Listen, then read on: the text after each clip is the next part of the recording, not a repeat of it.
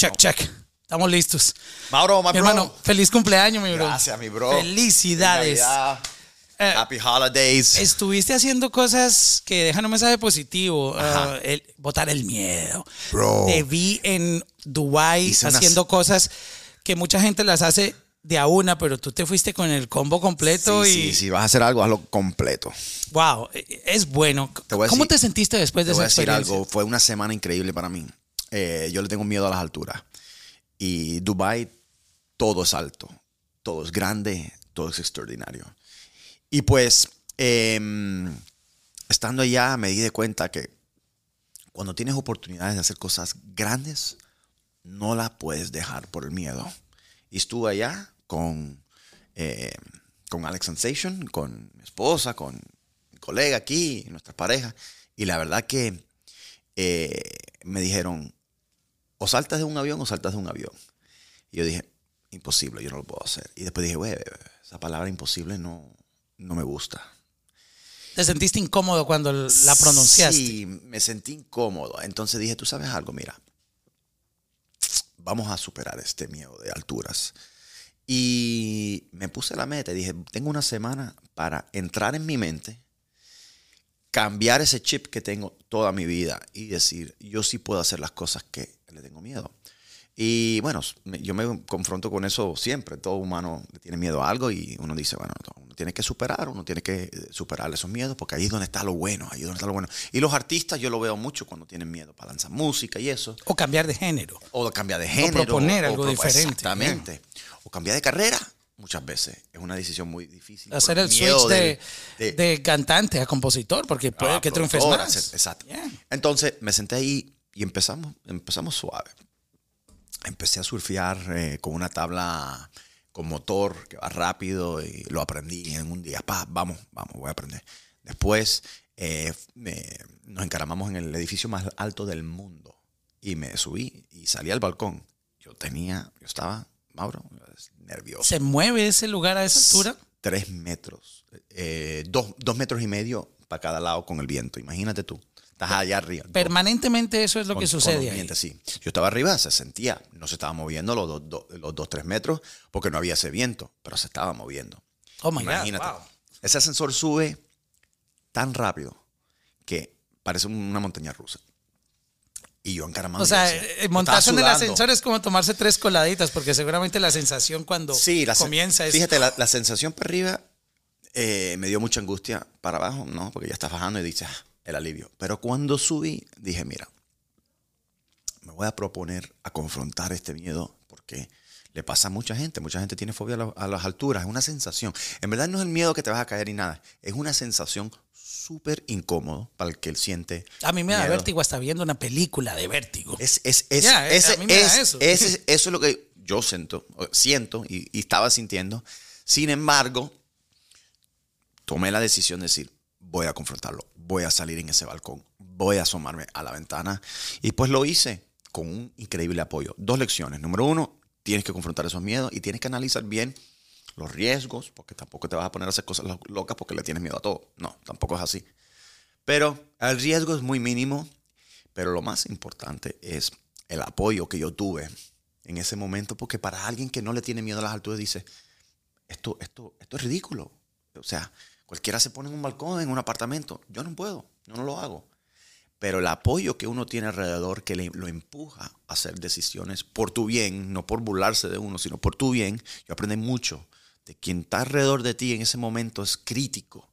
Y cuando superas eso, eh, conectas mucho con esas personas porque tienen tu bien en mente.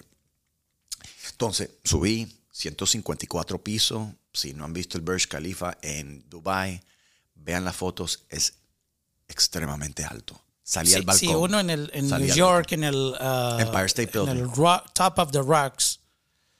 Es el como- doble. Son como 104 pisos apenas. No, pero este, por la altura y la altura de los pisos es- Yeah. es, más del doble. Pero lo superé. Yo dije, wow, me sentí bien. Eh, dije, ok, listo. Entonces, yo dije, vamos a bucear. A mí me gusta bucear. Yo lo hice una vez, me gusta bucear.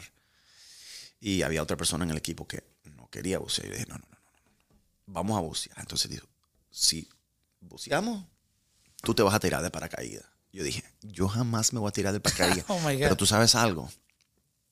Dije, yo creo que lo voy a considerar. Y me puse a ver, me puse a analizar y dije, aquí estamos otra vez, peleando con la mente. Me puse a meditar dos, tres días. No dormí en Dubái, no dormí. Primero, hicimos mucho. Pero segundo, la no dormir, no preocupación- dormir, la preocupación de qué voy a sentir si salto de un avión, cuáles son los riesgos. Me puse a ver todos los videos, toditos los videos de todo el mundo saltando, los famosos, no los famosos, los accidentes, los pros, los contras, todo. Y dije, ok, riesgo mínimo, check. Son dos paracaídas. que sí, son dos. ¿no? Bueno, cuatro. Se te va. Dos con de la persona que salta contigo. No, yo no tengo paracaídas. Yo estoy amarrado a alguien con una para- un paracaídas. Yo, Ah, yo no tengo paracaídas. Oh, wow. Yo tengo un- una vaina ahí que si me caigo, mm, saben dónde buscarme. Ah, un GPS. Es un GPS, pero no tengo paracaídas. Oh, my God. Sí, entonces yo, yo digo, ok, si yo estoy amarrado a esta persona, primero el sentimiento del ri- del- de, de la altura. Y si a esa persona le da un infarto, un derrame, un Yo stroke pre- ahí yo cayendo. pregunté, eso tiene un aparato que si estás cayendo y, Y no se a abre, no se ok, abre, tiene la- la- automáticamente detecta la altitud, detecta ok. la altura.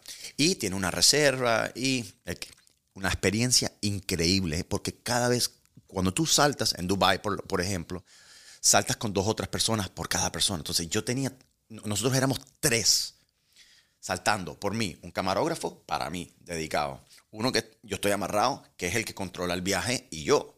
Y habían seis personas brincando en ese avión. O sea, éramos Wow. bastantes personas, pero un protocolo increíble. Y yo dije, ok, yo voy a hacerlo, yo voy a brincar, pero yo necesito ver el lugar donde vamos a brincar. Yo necesito verlo con mis propios ojos. Ni una persona que, y hacen 15 saltos, 20 saltos al día. Avión sube, caen, sube, caen. Un minuto free fall a 120 millas por hora, eh, velocidad terminal, y 5 minutos en paracaídas. Son 6, 7 minutos increíbles. Y cada persona que aterrizaba, eso sí, eso era, parecía una operación súper profesional, un gimnasio. Gente eh, eh, eh, entrenando, los otros empacando los paracaídas, los otros eh, eh, haciendo contenido, los otros en el restaurante. O sea, una vaina limpio todo. Yo decía, ok, esto, esto, esto, tiene su, su protocolo. Esto no es Mickey Mouse. Esto no es Mickey Mouse. Sí. Vamos para allá. Entonces yo dije, ok, riesgo mínimo. Todo el mundo que llegaba, contento, alegre, Con una cara así. ah, energía. Nadie se estaba arrepentiendo. Ni llorando. Y la persona me dijo, mira, aquí nadie aterriza y dice que la pasó mal. Esto es una experiencia que no te la puedo describir. Lo tienes que vivir. El proceso químico Es positivo que, que hay adentro del cuerpo debe ser increíble. Entonces dije, ok, listo. Me dice, si, te, si no te montas en el avión, te devuelvo el dinero. El señor al frente. Listo, no pierdo nada. Fui, pagamos. Dejé eso pago para el sábado, era jueves. No dormí, ni jueves, ni viernes. Pero algo increíble pasó. Le escribí a amigos que saltaban. Todos me dijeron, el peor momento es cuando te abren la puerta de ese avión y te tienes que tirar.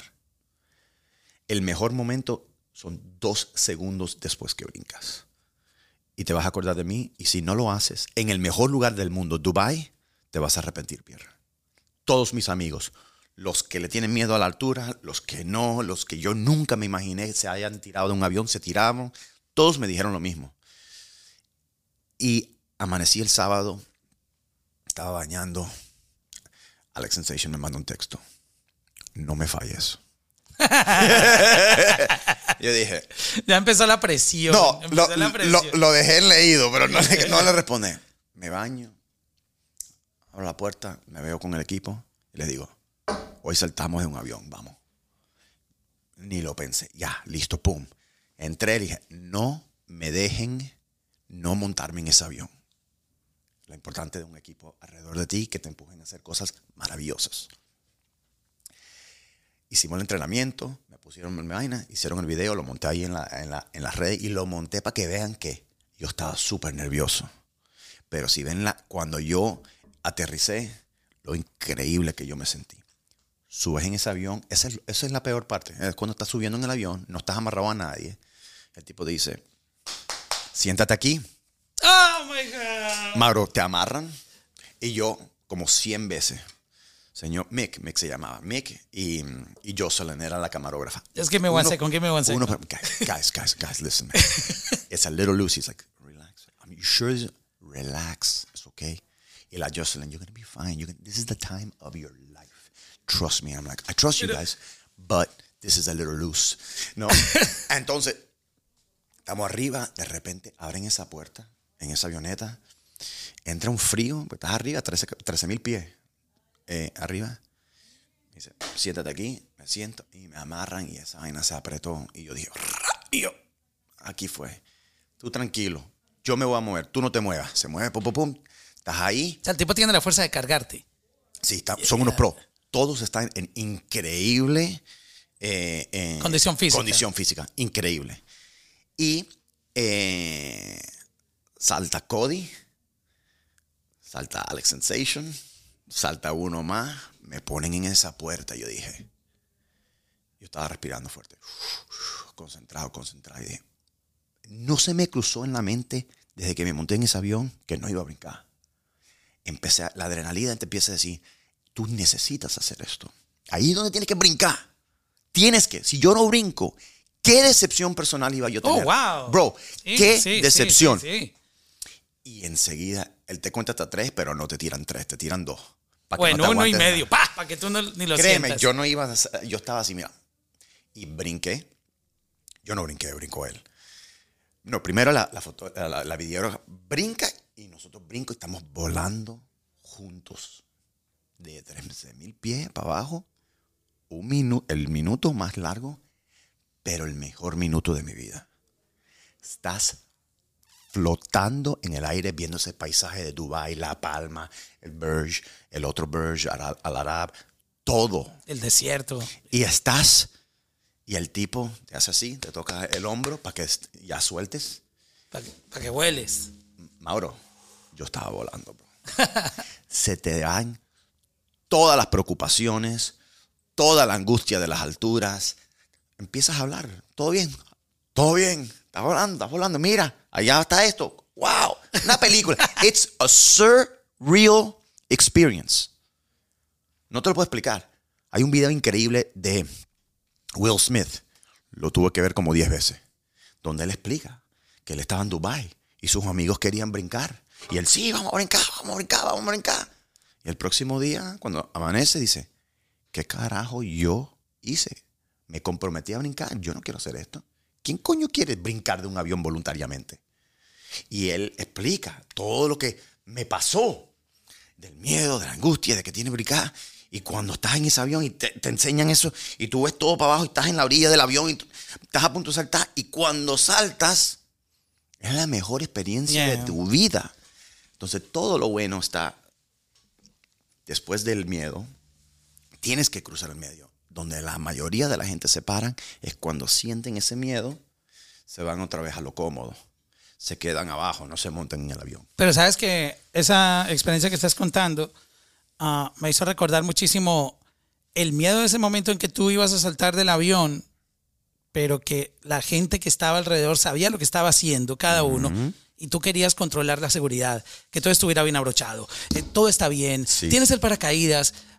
Yo lo veo mucho en la música. Los artistas se rodean de gente muy buena, Sí. algunos, eh, porque considero que ah, no todos son afortunados de tener gente Estoy correcta en su equipo. Estoy de acuerdo. Pero teniendo la gente correcta que les dice cada, cada experto en el tema qué hacer, inmediatamente pretenden controlarlo todo. Sí. Pero, pero no, es, eh, es- yo no creo que eso funcione. Te lo está diciendo un experto. Pero es que, es que O sea, yo, yo vi ese momento como, como los meetings que hay cuando un artista tiene un, Pero un te voy, a, equipo real. te voy a decir lo que yo aprendí de eso. Yo aprendí que el equipo de alrededor de ti es importantísimo. Te empuja a hacer cosas increíbles o cosas mediocres. Todo, cuando te dicen, tú eres la suma de todo el mundo que te rodea, Ya. es la realidad en todo lo que haces, no solamente en el negocio, en, en los objetivos personales también.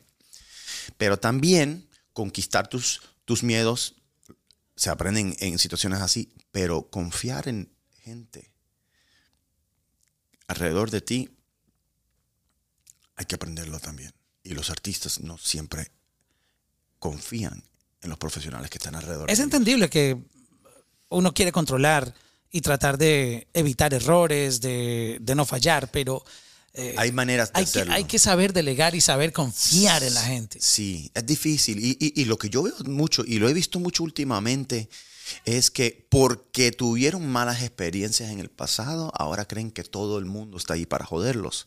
Y tú no quieres traer, es una limitación muy arrecha, porque tú no quieres traer esos trapos sucios a nuevas relaciones que en verdad a lo mejor tienen una intención de ayudarte y te frenas, porque la gente que de verdad te quiere ayudar, cuando ven eso, rechazan las oportunidades de ayudar, porque no quieren estar involucrados en, eso. Es como una relación de, de una pareja que peleaba mucho. Tú no puedes empezar a pretender que la nueva relación va a ser igual.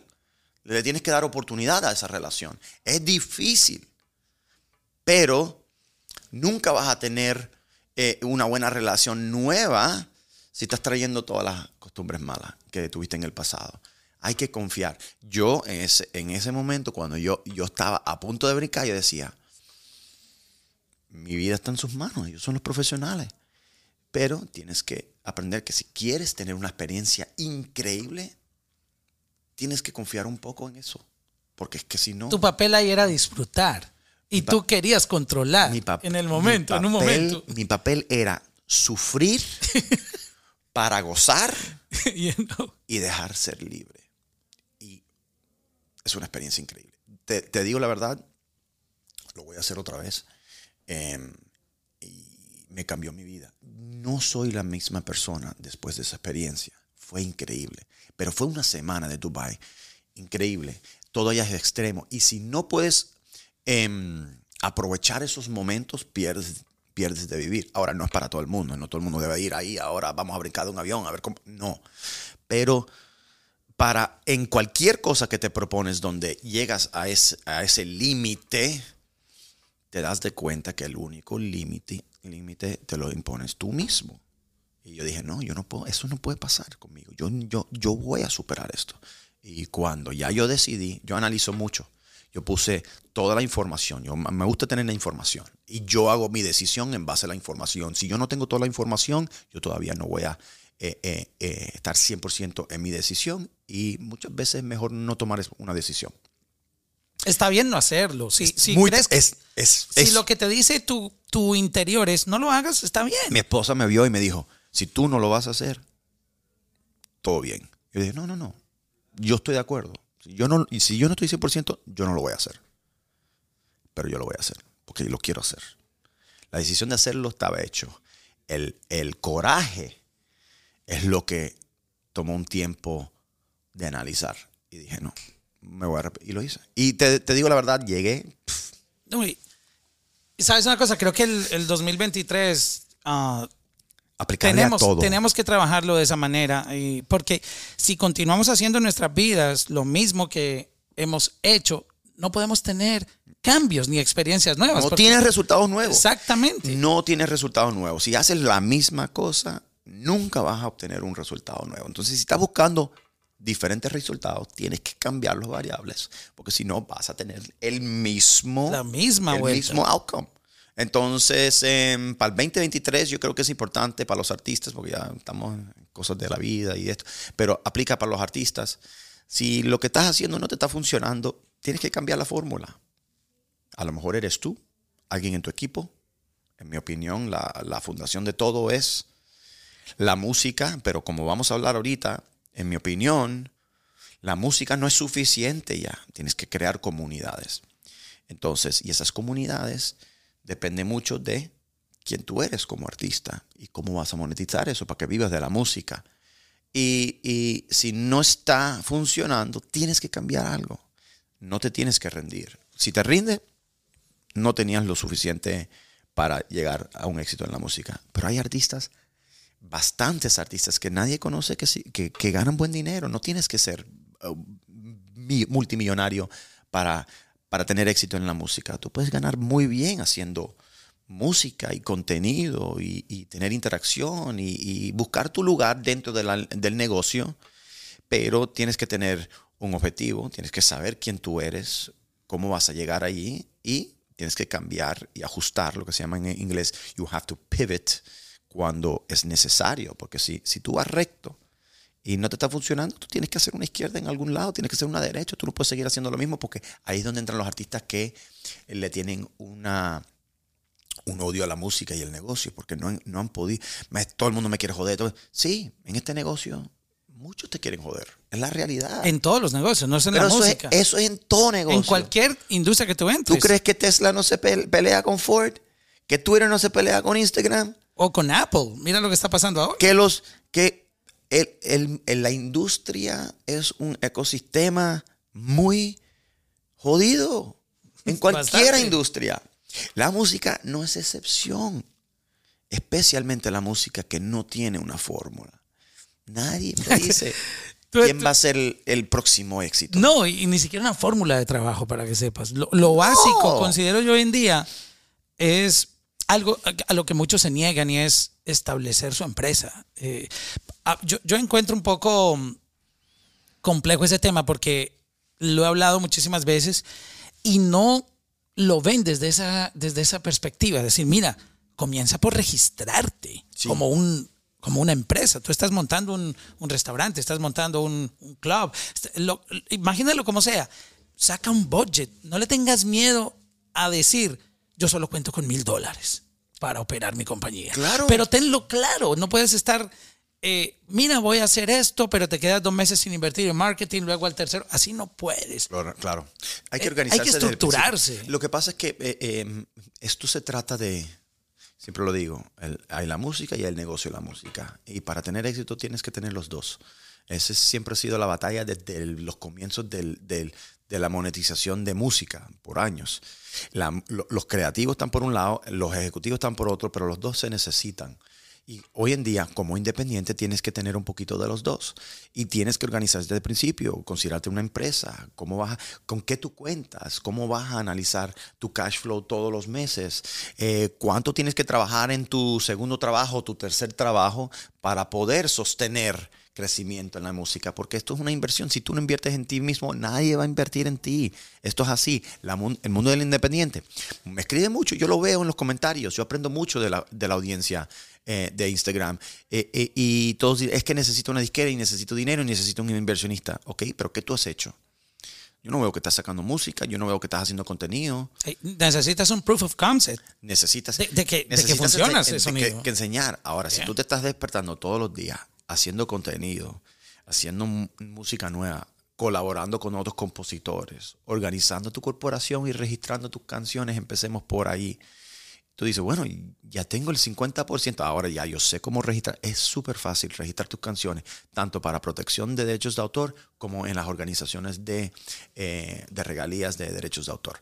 Eh, dos diferentes cosas. registras tú, para entrar en eso, eh, para los compositores que, que, que, nos escuchan, cuando tú registras una canción en una sociedad de derechos de autor, eso es para recolectar una regalía, no para darte protección las organizaciones del gobierno, como la Biblioteca del Congreso en los Estados Unidos, se registra esas composiciones eh, y grabaciones también para darte protección sobre la ley, pero no recolectan las regalías. Las organizaciones son los que te recolectan. Tienes que entender esos dos y hacer los dos registros. y allí... Tal, vez mucha gente le, le huye a eso porque le sale como 50, 60 pesos cada canción. Y yo sé que se pueden subir hasta 10, ¿no? Eh, se, puede subir hasta 10 bajo una aplicación si eres el único autor. Ok. Si tienes diferentes autores, eh, eh, es, por... Y todo eso ahorita tú haces una cuenta online de allí, sometes todo y es, muy fácil hoy en día. Y si no lo entiendes, aprende. Es sencillo. Y si no puedes aprender, busca a alguien que lo sepa hacer y ponte de acuerdo con ellos para que te lo registren. Em, pero en verdad, em, el dinero es importante, pero el dinero hay que conseguirlo, es la realidad del mundo. El mundo gira con dinero. Pero el dinero, si tú estás bien eh, em, organizado, y tienes una estrategia, te va a llegar. mírame este caso que a mí me llama mucho la atención porque eh, siento que es un caso que muestra una estrategia no muy bien hecha. He hablado con un artista que tiene videos hechos con, con personas eh, que son influyentes, directores famosos dentro de, de la industria. Y tenía videos de 15, 17, 20 mil dólares. Pero para marketing no tenía dinero. Wow. Wow. So yo le dije, mira, ¿A dónde está el balance? tú sabes qué haría yo en tu lugar. Yo no hago un video de 15 mil, Y me le hago un video de 2 mil de que me va a quedar. Yo, hay gente talentosísima que tiene una cámara súper dura Tuve esta conversación con un cliente la semana pasada. y los 14 mil que me sobran se cosa. los meto en marketing. Estoy de acuerdo. Porque la gente afuera no sabe si la cámara que usaron es esa REC de 40 mil dólares o una Canon de mil. Sí, correcto. Hoy en día es difícil diferenciar la calidad porque todo es tan high quality. Pero Que es hay- difícil, hay- tú ¿sabes? puedes hacer un video en un iPhone. yeah. Lo que pasa es que la gente cree, y esto, es, esto lo tienen muchos artistas comenzando, cree que necesitan eso para lucirse mejor. Cuando la gente lo que está buscando es consumir buena música. Los visuales son importantes, pero son secundarios a poner un presupuesto en el marketing, en crear una, un fan base. Si tú no tienes un fan base, tú puedes tener el mejor video del mundo. Yeah. Nadie lo va a ver. Ha- Hablaba con otro artista um, sobre. Yo me gasto 1500 en mezcla y masterización. Y yo, wow. Para mí es mucho dinero. Dependiendo. Si yo fuese un artista que estoy monetizando, bien estructurado, obvio, yo tengo dinero para ir y hasta budget que me dan para contratar al- al- al- a cualquier equipo que yo quiera trabajar. Pero en tu caso, que tienes 1500 monthly listeners, ¿cómo te vas a gastar casi 2000 dólares en mezcla y masterización, pero no tienes dinero para marketing? Tienes que escuchar cómo eh, se escucha esa canción antes de la mezcla y masterización. Uno no sabe. A lo mejor necesita. Al- po- probablemente. Ok, ok. Pero hay gente Y no, talentosa. no, no porque no tiene talento, no, no, no Que te lo puede hacer por sino 300 porque, pesitos. porque todavía no tienen el, el expertise de que suene Eh. bien sin, sin muchos recursos. Eh, pero sí, no, yo estoy, yo estoy de acuerdo. Ahora, si los tiene y, y hace una diferencia en la música, no lo veo mal. Pero sí es bastante para lo que en la posición que está el artista. Porque es que, mira, es que hay artistas con muchos números que graban en su garaje con sus panas. Sin masterizar compu- Nada, muchas ellos veces. ponen eso, lo tienen en un plugin, le meten un limiter. No estoy diciendo que debes hacer eso, pero es que tienes que usar tus recursos correctamente. Se pone, como lo del video, se ponen asfixiados que me tengo que lucir bien, que me tengo que lucir estrella. No te tienes que lucir como una estrella, te tienes que lucir como tú. Y la gente le tiene que gustar. ti. claro, el contenido que tú haces y la manera que lo expresas es el gancho. Pero el gancho no es que tienes una joya prestada de 100 mil dólares. Eso no es gancho. Yo no escucho música porque te veo unos tenis right bonitos como artista. I'm yeah. gonna tell you right now, it's old. Eso de, ah, ahora, si tú estás reventado y te quieres poner todas las cadenas, perfecto. Pero si tú tienes mil monthly listeners y estás saliendo, con- Tú no Bro, puedes frontear con eso. pero no eh. fronteen, no fronteen, no fronteen. ¿Cómo van a, ahora? Si le funciona y conecta, porque es una combinación del personaje, del marketing, de todo, excelente. Pero no fronteen porque creen que eso los va a ayudar en su carrera. Sean genuinos. ¿Quiénes son como artistas? Son gangsters. Son gangsters, no pretenden. Son gangsters. Son pop. Son pop. Son. Sé tú y crea una fanática. Hay billones de personas en este mundo. Me vas a decir que, Con gustos diferentes cada me uno. vas a decir que no hay alguien para alguien en esta industria. Todo el mundo está buscando música. Y sabes que yo siento que en este momento es el momento más diverso en la historia. Porque De acuerdo. antes había monopolio. Yo recuerdo, a mí me tocó la era en la que uno decidía quién iba a ser el próximo. Eso, Sí. eso ya no existe, ni siquiera, y, y lo digo, eh, eh, me atrevo a decir que es casi seguro, ni siquiera Spotify o Apple o las disqueras pueden decidir quién es el próximo rockstar. Estoy de acuerdo. Es- eso en este momento no existe. El monopolio se acabó. Por eso es que está muy difícil el mercado hoy en día. Es que yo, yo me acuerdo en la época en la que yo decía, en las Este. reuniones de comité, esta es la próxima estrella. Y eso pasaba porque tú tenías el monopolio y el control de la programación musical de una radio que la gente no tenía Spotify, no tenía acuerdo, nada. de acuerdo. Y tenían que, literal, como se dice el lenguaje, Podías- mamarse 20 veces la canción Li- al día. Literalmente podías planificar el éxito de un producto. Ya, o- con ciertas excepciones. Hoy en día no lo puedes hacer. Mucha música subiendo, mucha competencia eh, y eh, es un mercado súper eh, em, ahogado de contenido. Entonces, calidad es importante para el que está haciendo música, pero la música es ahora, es como secundario a todo lo demás que tienes que hacer. Tienes que tener una página de Patreon, tienes que tener una página de crowdfunding, tienes que tener una página de merch. Así vendes dos gorras a la semana o al mes, no importa, son dos gorras. Porque ya cuando tienes todo listo y entiendes cómo van las cosas, puedes crecer. Vas de dos gorras a cuatro, de cuatro a ocho, de ocho a dieciséis. Tú sabes que la próxima semana tienes que vender 17 gorras, pues si no, estás abajo de las expectativas de tu negocio como artista. Y si vas pensando así en números pequeños, es la misma fórmula con números grandes. No se le puede tener miedo a, los, a, comenzar, a los números pequeñitos. El miedo más grande que tienen los artistas cuando no están seguros de lo que va a pasar es que le tienen miedo a fracasar. Pero es que si no pasa nada, es que si no pasa nada tienes que cambiar algo para que pase algo. Pero es que si lanzamos este álbum y no... no pero es que, es que si, si piensas qué es lo que puede pasar si no tiene éxito, ¿a quién le tiene miedo? ¿A lo que la gente dice? no, y sabes que yo siento que hay muchos mitos que ya quedaron completamente desmontados y uno de ellos es relacionar la estrategia basada en qué hay nuevo. Tengo una canción nueva, me enfoco en esta. Estamos viendo que canción, las canciones más escuchadas y más duras del 2022 son del 2021. Está, está, en Billboard el reporte. Siempre lo digo. Las, las canciones tienen su vida. Tú nunca sabes. una canción que lanzaste hace tres años pueda pegarse el próximo año. Porque la gente hoy en día tiene una herramienta que se llama descubrir. Tú puedes entrar a TikTok, puedes entrar a Spotify, algún día una radio de esas que te hace el algoritmo, te recomendó una canción, te gustó, tú subiste, la compartiste, alguien, wow, me gustó eso, y empieza la bola de nieve con algo que pasó hace cinco años. Y ahí es donde tú dices que la calidad de una canción es Por eso es que los artistas tienen que seguir trabajando todos los días en su talento para que lleguen a un nivel donde lo que sacan es de calidad. Pero eso toma tiempo. Si tú no haces 100 canciones, tú no vas a poder tener la experiencia de alguien que está componiendo la primera canción. Tienes que meter las horas. Yo, lo comparo con Messi. Messi es el mejor jugador del mundo y entrena todos los días. mejor y, y, tú vas al estudio cada 15 días. Imagínate, jamás vas a ser Messi. Si, esto es un hobby para ti, excelente, pero si aprendes que el hobby se puede monetizar y puede ser una carrera, lo tienes que trabajar todos los días. Ahí, ahí, todos los días. ahí es donde se vuelve una carrera. Yo admiro mucho a los artistas que no se dan por, eh, por, vencido.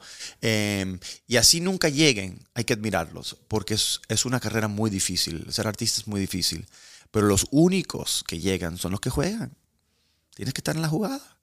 Definitivamente es, es parte de, de, toda esa estrategia y siento que esa palabra es clave para el 2023, estrategia. Sí. Ah, en este momento, diciembre, o no importa si es enero, febrero, marzo, tú tienes que saber qué va a pasar contigo en los próximos cinco meses. Si no lo tienes claro, tú te vas a levantar todos los días con, un, con una zozobra de ¿qué hago hoy? ¿A dónde debo ir? Tú tienes que hacer un plan. No tengas miedo a decir, solo tengo estas cuatro, porque yo creo que nosotros siempre le evadimos a, la realidad. A veces no queremos ir al médico para no ver los resultados del examen, cómo está nuestra sangre. Wow, yo no quiero saber mi estado. Claro. Y creo que le huimos a eso en, todo. Y mm, conocer una realidad, eh, porque sé que es un poco frustrante enterarte como artista de que, wow, yo no tengo plata para marketing. Sí. Yo solo tengo para pagar mis canciones y, entender ya por, por de una vez que no tienes cómo mover tu música. Sí, te entiendo, te entiendo. Eso pasa mucho.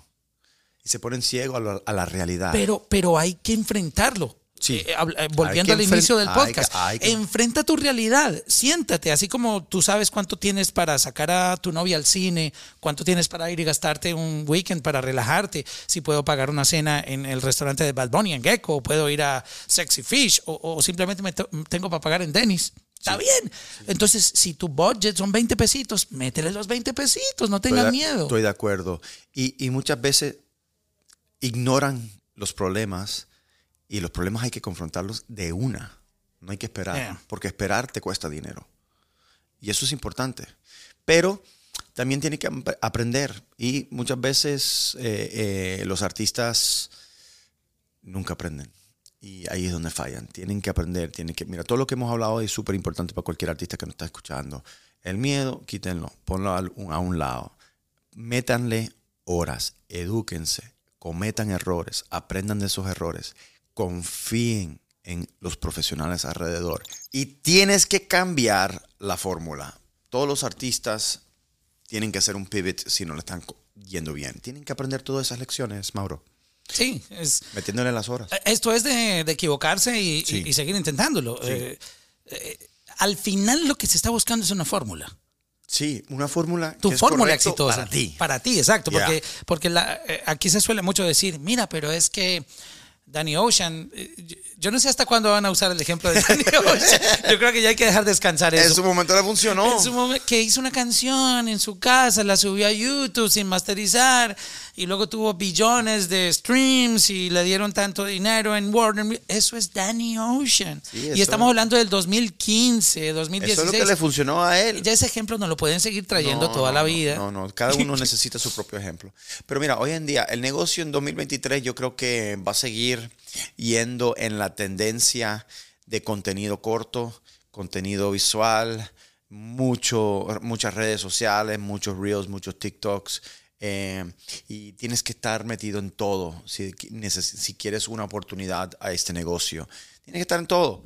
Y yo pienso, mira, estaba leyendo el otro día que los suscriptores de, de- de- Spotify siguen subiendo, sin embargo, eh, las escuchadas no suben con los suscriptores. Es interesante. Entonces, la gente no es que está escuchando, no hay más suscriptores y se está escuchando más música. Eh, la mayoría de, la- de la- de los artistas que suben música mm, ganan muy poco en Spotify. Sin embargo, más gente se está suscribiendo a Spotify. Te dice que la música es importante, pero eh, la atención del consumidor está creciendo en otros lados. ¿Y cómo tú vas? Y es la mejor oportunidad para un artista. Porque si los niños están con un teléfono todo el día viendo contenido, tú tienes que estar ahí metido. Y, y lamentablemente, y, y- y a beneficio también de un artista, tienes que estar en todos lados y tienes que poner las horas más que nunca. Es que yo tengo que estar en Twitter, en Facebook, en Instagram, en TikTok, en Bueno, es- Spotify, ese es en Apple. trabajo. Es un trabajo, es un full-time job. Pero, pero ese es el trabajo de un artista. Pero ahí es donde tú te das de cuenta quién de verdad quiere estar en ese negocio Yeah. y quién no. Es que si, si tú pensabas que esto era cuestión de ir a un estudio, hanguear un rato, grabar una canción y. No, y otra cosa, ya, o sea, si no te gusta hacer ese trabajo, eh, ahórrate ese tiempo. o No sea, lo es, hagas. Es que básicamente hoy, hoy en día, y, es, y no es que sea hoy en día, siempre ha sido de la misma manera, solo que antes no existían la manera de intercomunicarnos. Como, como sucede hoy en día, pero antes los artistas tenían que hacer su radio, su televisión, sus periódicos, sus revistas, su promo en la calle de guerrilla marketing, de salir con el álbum, firmarlo, No es diferente hoy en día. Hoy en día lo que pasa es que Con eh, eso es traqueable. Un- Una cosa es que tú vayas a un mall y fueron cuatro gatos a verte en, en el 89, nadie se dio cuenta. Pero hoy en día eso queda la prueba de tú, tú tienes social media y, y si no tienes un buen storytelling, pues tu engagement no, no, no va a ser muy bueno porque la gente no sabe quién eres. Y, y cuando, mira, yo estuve en Vibra Urbana y aprendí muchas cosas en ese festival. Primero, que hay artistas muy eh, subvalorados. Sí, estoy de acuerdo. Eh, yo lo, vi- yo lo- quedé, lo veo yo sí. quedé impresionado. Un artista, Faye tocó como a las. al- en el atardecer, todavía estaba de día. Para mí fue el, el artista Pro. que más la gente Pro. le cantó las canciones Wow. como si no hubiera un mañana. O sea, yo, yo, y, y- y yo puedo juzgarlo lo más accurate posible porque yo estuve escuchando en el backstage. No es lo mismo tú estar aquí en un crowd de gente Sí. que aquí gritan y yo siento que está pasando en todo lado, que tú estar detrás del artista Wow. sintiendo la bulla que llega de allá para acá. Sí. Y yo dije, Dios mío, yo hace rato yo no veía este fenómeno Y eso es un artista que le ha metido horas a su carrera. y, y una conexión Horas. orgánica, una cosa impresionante y tiene un storytelling perfecto. De acuerdo. Eh, Bro, de acuerdo. Tú no necesitas ni siquiera verle la cara, con solo las gafas que dicen Fercho. La gente iba con ese concepto al, al- de, de- de outfit al, al show y aprendí que, que una- todos los artistas que conectaban con el público tenían un storytelling. Sí. Sí, porque O es que sea, tienen un es- mensaje verdadero. tú tienes que hablarle a tu Sí, fanaticada. de acuerdo. Y no, y no puedes tener miedo de hablar, porque si tú no. Yo, yo sé que to- eh, estamos en una era de, de que no queremos opinar porque siempre hay un hater, alguien que nos quiere cancelar, pero Claro. esa es la vida de un artista. Vas a tener gente que te quiere y que te defiende a morir, y vas a tener gente que dice que eres una porquería. A Bad Bunny se atreven a decirle Al artista más grande. que no pasa nada cuando es el artista que más dinero está haciendo. Wow. Y es el artista más escuchado del mundo. O sea, ¿por qué lado tú lo puedes atacar? A mí me ha pasado que en, en estudios de grabación me muestran el álbum de Bad Bunny y me dicen, escucha esto. ¿Ok? Y luego me ponen una canción que hicieron ahí. Yo, wow, la de aquí suena mejor. Pero, bro, ¿tú crees que a la gente afuera le importa que el álbum de Bad Bunny no suena? importa. Ya conectó. Ya conectó. Sí, y, y- y hemos perdido un poquito ese toque humano. Tú lo viste ahí con Faith, me imagino que fue increíble la conexión humana entre, entre Para mí, yo lo hubiera puesto a cerrar a Faith. Sí, sí, sí. Pu- puede ser. Bueno, pero es que no importó, ¿verdad? No, importó. no, no, la verdad fue, creo que fue el timing correcto. Exacto, exacto. Entonces, pero hoy en día con las redes, los artistas em, pierden esa magia un poco y no se dan de cuenta del poder de la conexión. Y si no lo puedes hacer en persona porque te van a ver cuatro personas en un mall, busca la manera de hacerlo a través de las redes. Y eso también es importantísimo. Hay artistas que conectan en redes y no conectan en persona y viceversa. Es increíble. Pero si te pones a ver, mira, un millón de seguidores, ¿ok? Estás hablando 20 estadios llenos de gente en una cuentica. Si tú te das de cuenta quién es tu audiencia potencial, te pone en perspectiva el poder que tú tienes si puedes co- conectar con ese millón de personas. Ponte a ver, son 50 mil personas en un estadio, unos 60, unos 40. Estadio, no harina, estadio. Son 20 estadios llenos que tú le puedes hablar y te van a escuchar. ¿Cómo tú puedes conectar con 20 estadios con un teléfono? Eso es lo que cada persona que tiene ese tipo de seguidor tiene que entender para poder monetizar música. Porque muchos que tienen esos seguidores no hacen música, pero lo quieren hacer. Y todo viene a la conexión humana, a través de un teléfono o en persona. Si para el 2023 hacen dos cosas, ¿ok? Lo primero es, tienen que trabajar en conectar con su audiencia, para crear audiencia. Y número dos, tienen que sacar la mejor música posible, con estrategia. Hay, el, el 2023, si tú no te pones en la meta empezar a tener un contacto con tu audiencia, sean tres o cuatro gatos que tengas, va a ser más complejo porque ahora está pasando TikTok y muchos artistas le están sacando el culo, como decimos en Colombia. Sí. No me gusta, yo no voy a bailar, yo no quiero hacer. Mira, tú ya estás peleando con la Gen Z. Sí. Ahí ya hay un asunto delicadísimo porque esa es tu fanaticada que te va a mantener vigente y que te va a mantener activo. O sea, si tú no conoces el, el consumo musical, cómo funciona, va a ser difícil que tú entiendas a, a dónde va a llegar tu música. Porque lo- la gente que va, por ejemplo, al FTX Arena, que va a, a shows, tú sabes, que pueden pagar un buen ticket caro, que pueden comprar licor, comida, no es la misma que fue a Vibra Urbana. No, no es la misma. No es la Por misma. eso a mí me pasó que vi Es artistas que yo, que yo pensaba que rompían porque tienen un catálogo de 60 hits, pero son canciones que son del 2000, 2002, 2003, 2004 y todavía hacen música, que se subieron a la tarima y yo decía, ¿pero qué está pasando? Porque estos chamacos no, no les cantan las canciones.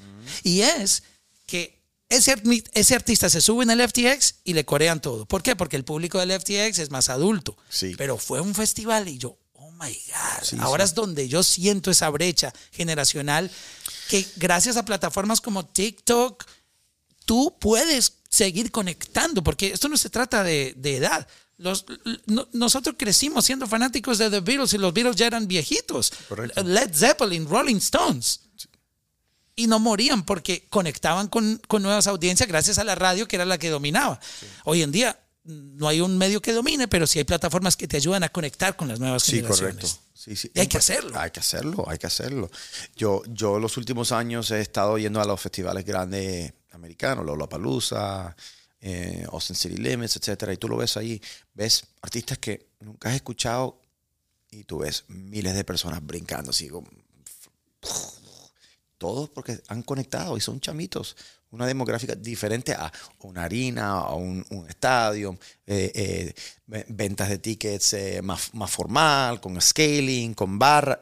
Esto es chiquito, se pasan los, mensajes. Los papás los llevan y los dejan en la puerta. del- y eso tienen tres, cuatro días y se saben todo, van, ya, ya saben cuáles tarimas van a, van, a, van a ir, se saben todas las canciones. Es, una, es el poder del social media hoy en día y el artista que entienda cómo entrar y penetrar a, es- a esa demográfica tiene un público muy amplio por muchos años, pues son jóvenes, van a consumir por mucho tiempo y cuando empiezan a ganar dinero, más todavía. Entonces, pero lo que tú dices, hay demográficas para cada artista y uno tiene que entender su demográfica. Pero debe de tocar todo, todo plazo. Yo- un artista en, en, en Japón que llena eh, 100 mil personas, aquí a lo mejor llena 4 mil personas. Tiene que ser de 4 mil personas para poder llenarse en, en- en- un solo. Tiene que ser eh, una parte de la planificación del crecimiento de un artista. Quizás una cosa, hay una, una percepción de que un artista siempre tiene que estar eh, comunicando cosas grandes, positivas, logros. No, cuenta cómo te sientes. La sí, gente, bro. Sí, sí, tiene que sea, ser genuino. tú es una conexión tuya con tu público. Cuéntales, oye, estoy triste, me pasó esto, Sí. um, hoy me siento muy bien, quiero compartirles esto. O sea, conéctate, pero humanamente, ¿no? De No, acuerdo. no te muestres como un Dios inalcanzable, porque Sí, no, no, no. Eso Eso, no eso no se lo cree nadie. Eso no se lo cree nadie. Hoy en día menos. La gente no, no, no. La gente sabe cuando la- los artistas son genuinos o están forzando la máquina. Es increíble. Y si no hay un storytelling para mí, esa brecha entre, porque la gente piensa que va a romper porque tiene streams. No, no, no, no es así. O tiene seguidores. Lo, lo, lo- si tú no conectas, yo, yo lo, que aprendí a vivir urbana para volver al tema es Sí. que, ¿por qué la gente dice, mira, pero es que siempre son los mismos? Bro, porque son los que la gente quiere ir y pagarle un ticket. Es correcto. Algo están haciendo bien que la gente quiere ir y verlos y pagarles un ticket de su dinero. Ahí no están yendo gratis. Estoy de acuerdo. Y es porque tienen un storytelling, han construido una comunidad. Sí.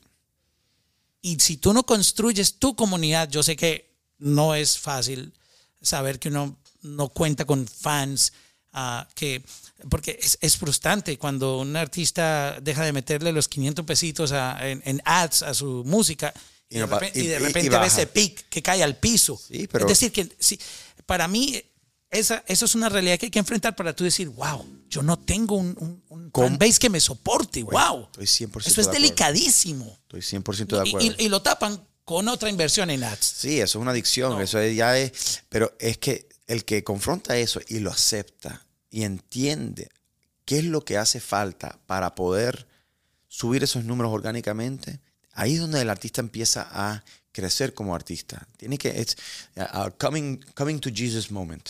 Es coming to Jesus moment para un artista. Un artista tiene que decir, ok, bueno, aquí- no estoy conectando. ¿Qué tengo que hacer diferente? ¿Por qué no tengo ese engagement cuando no le pongo presupuesto? Y tienes que hacerlo todo. Tienes que poner presupuesto para llegar a audiencia, pero después tienes que analizar bien la métrica de quiénes de verdad te están escuchando y quién no. Porque si no te empiezas a creer y te empiezas a gastar dinero sin necesidad.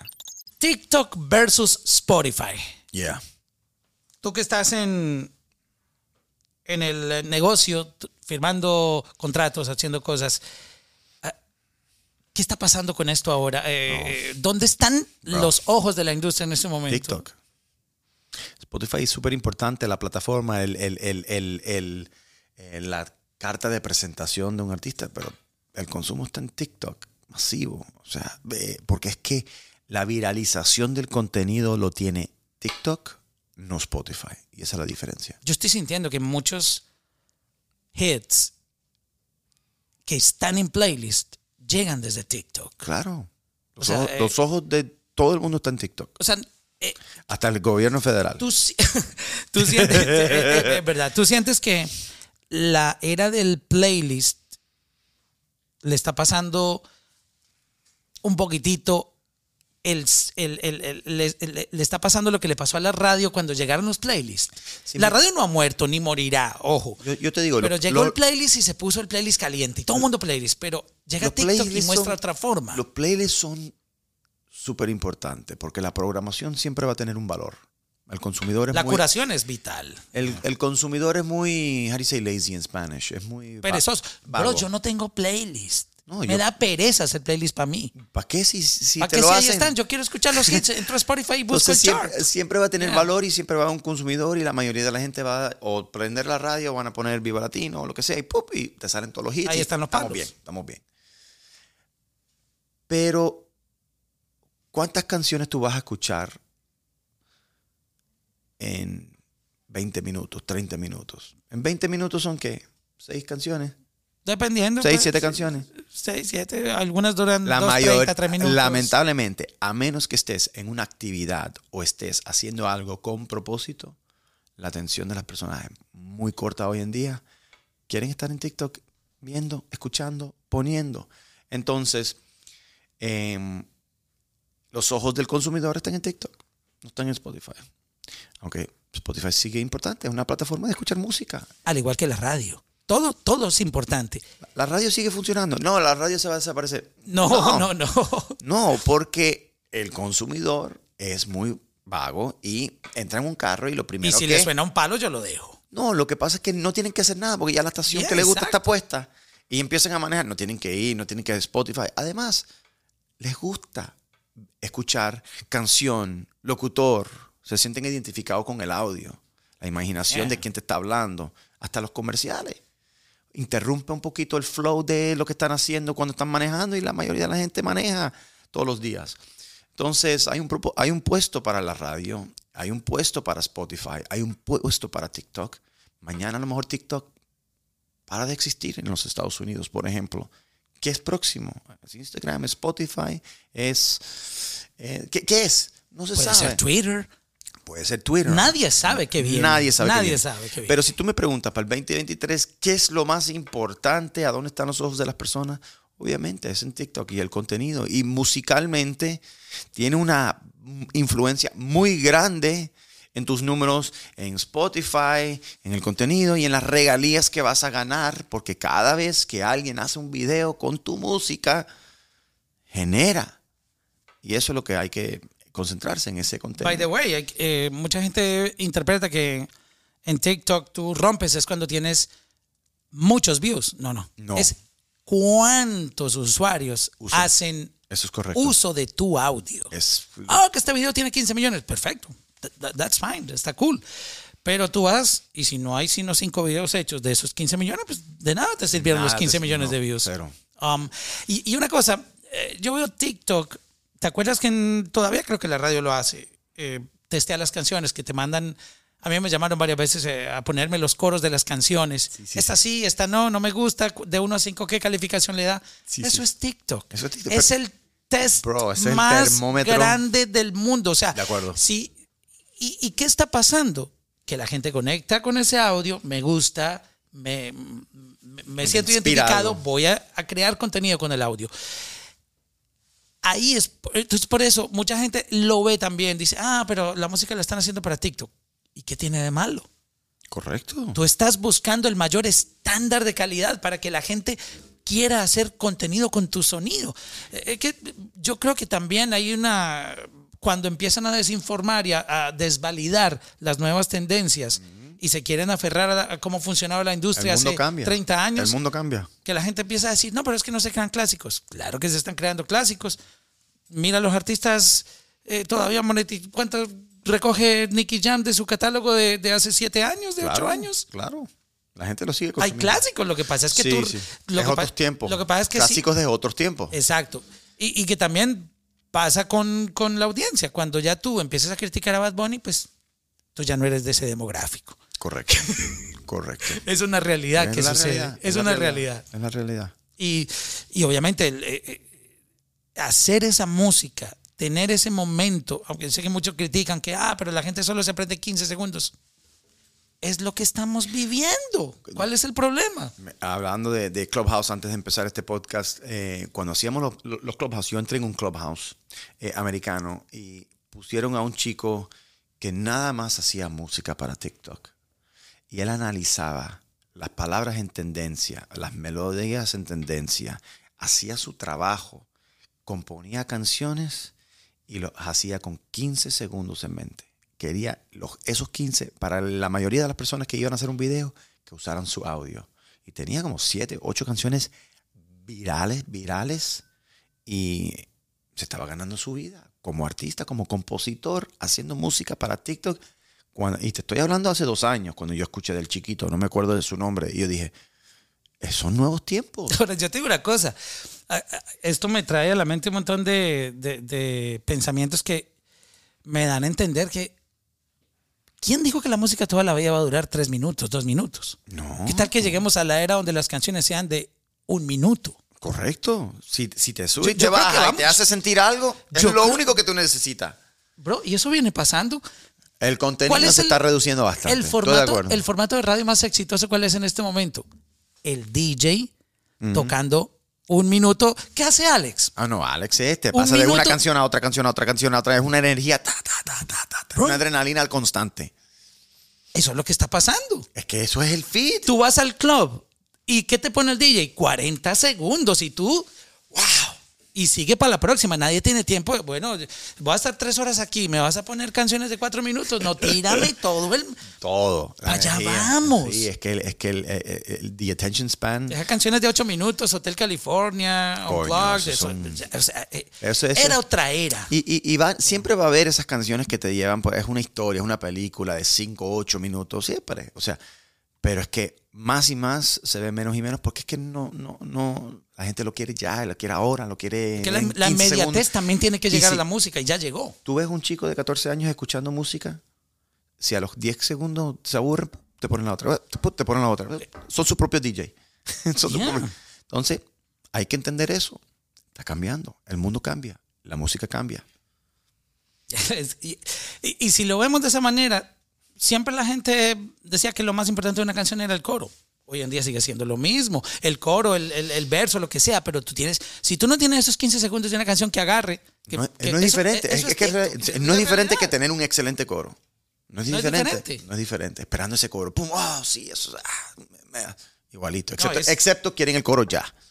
¿Cuál es el coro? Ya, pum. No, no hay coro, no hay coro, no hay coro. Ah, esto es coro, me encanta. Vamos a hacerle un video. Ah, mira, llama a la chica, vamos a hacer un video. Va, ve- vete para el. Que, eh, y mucha gente no sabe que tiene esa parte en la canción, pero la tienen en el minuto dos con tres segundos. Sí. Entonces yo les digo, Sí, es, sí, sí. hay que hacer la música como te dice la academia, de comenzar con el intro, que luego no sé qué, que luego el coro.